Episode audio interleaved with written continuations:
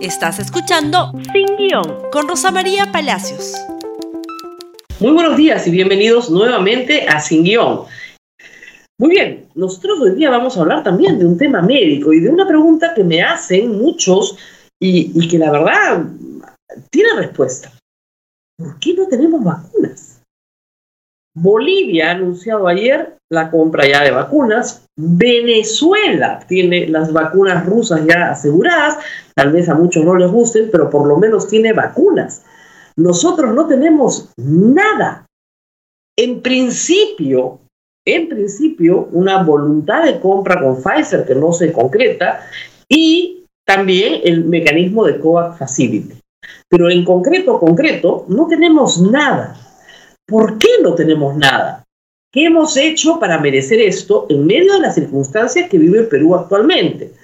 Cierto es que cada región es diferente, cada país es diferente, pero ya hay una alerta por el número de camas UCI que se están ocupando en estos días. Cada vez hay menos camas UCI disponibles en el Perú, lo que revela, uno, que hay más contagios y dos, que probablemente las personas no están atendiendo su, su salud en un nivel preventivo primario que debería haber estado ya establecido a estas alturas. Porque el verano nos da una ventaja respecto del continente del hemisferio norte, digamos, ¿no? Sobre todo de Europa, Estados Unidos. El verano nos da la ventaja de poder ventilar, que es muy importante para que no se expanda la enfermedad. Sin embargo, la alerta ya está dada y es posible que en las próximas semanas veamos un incremento de contagios. ¿Por qué no tenemos vacunas? Reino Unido se está yendo un confinamiento de 15 días, durísimo, 15 días, ¿ah? nada más, vacunando a toda su población a toda velocidad, peleando con el virus y la vacuna al mismo tiempo. Y otros países lo mismo. Estados Unidos hasta el día de ayer había vacunado a 4 millones y medio de personas. es una población muchísimo más grande. Israel casi ha vacunado a toda su población. Es decir, la vacunación empezó y va bien y arranca bien, sin mayor novedad de casos adversos que valgan la pena, digamos, destacar como un evento, digamos, trágico, ¿no? Las cosas están yendo bien con las vacunas en el mundo entero y el Perú no tiene nada. ¿Por qué? ¿Por qué hacemos las cosas tan mal? Bueno, hay que examinar un poco las razones. La primera, la primera es el miedo. El funcionario público peruano, el burócrata peruano, que es honesto, le tiene mucho más miedo a la Contraloría, a la Fiscalía y a la Comisión Investigadora del Congreso que al COVID. Es un funcionario muy aterrado con ser sancionado por hacer esta compra o cualquier otra compra. Si ustedes se fijan en la ejecución del presupuesto público del año pasado, ha sido un desastre en general, a nivel regional, municipal y nacional, en todos los sectores. Ni siquiera los presupuestos de agua y desagüe se han ejecutado. Es un funcionario público aterrado de terminar preso, de terminar procesado, investigado y perseguido. Por lo tanto, hace lo que una persona aterrada hace. No hace nada, se queda inmóvil. Es una burocracia inmóvil.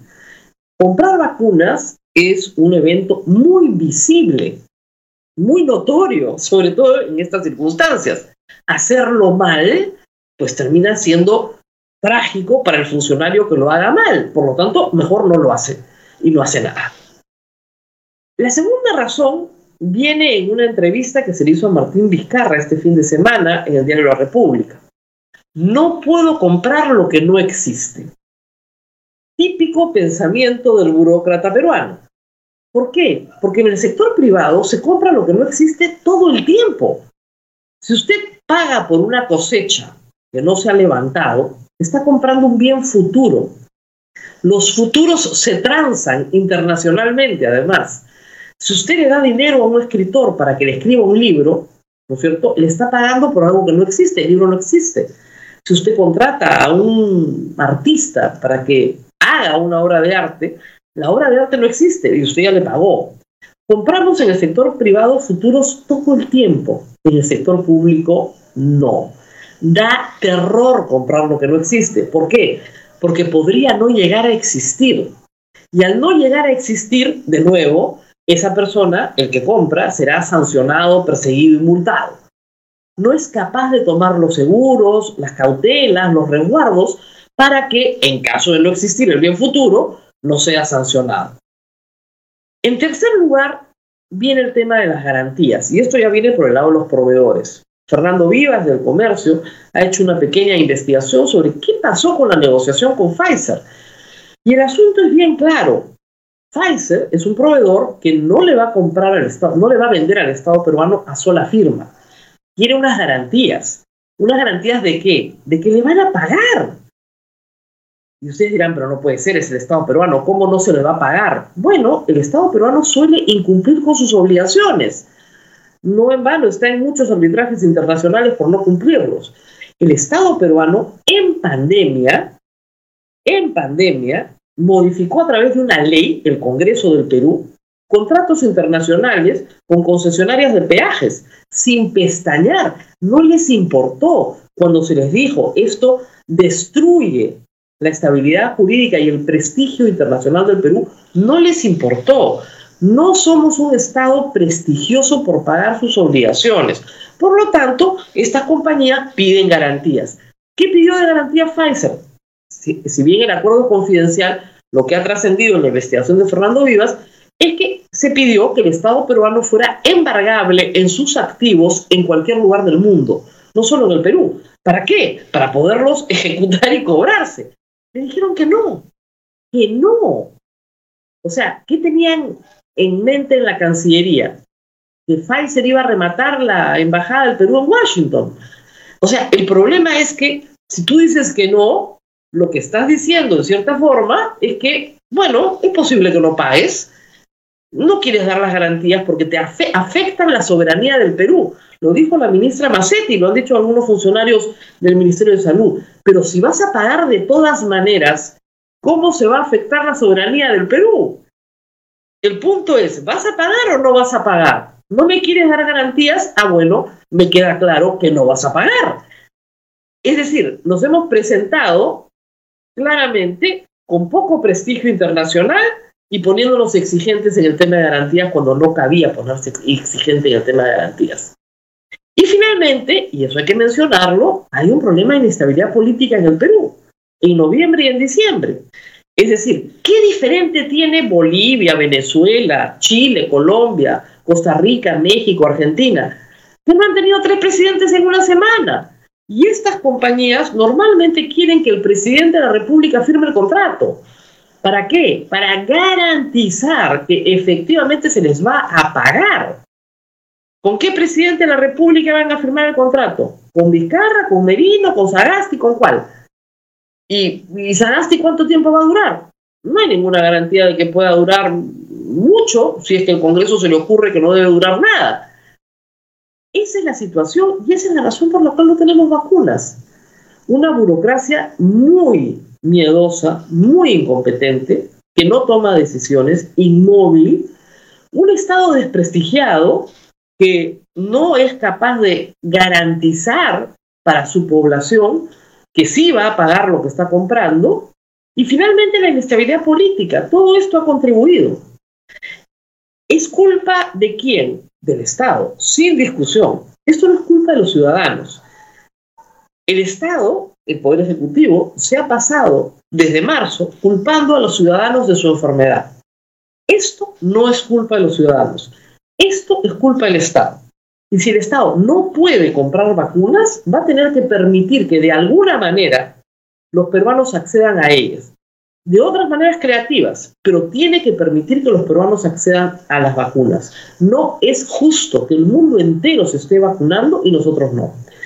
Y el mecanismo de COVAX Facility, que es importante, es un mecanismo patrocinado por la OMS, mecanismo diseñado para vacunar a los países más pobres del mundo, a los que no van a tener ni siquiera el dinero para pagar las vacunas y que tienen que acceder a ellas. ¿Por qué?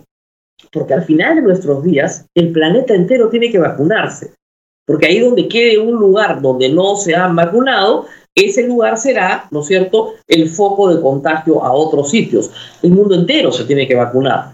Para eso existe el COVAX Facility, pero no para esta etapa inicial. El Perú está luchando hoy por un aumento de la enfermedad en verano, que deberíamos tener ventaja. y no está vacunando a nadie. Todos los demás países del mundo están vacunando. Todos los demás países del mundo están vacunando. El Perú va a ser el último país de la región en tener un contrato y tener vacunas. Esto es una enorme responsabilidad política del actual presidente y de su ministra de Salud y de Cancillería también, por supuesto, que son los involucrados en este tema.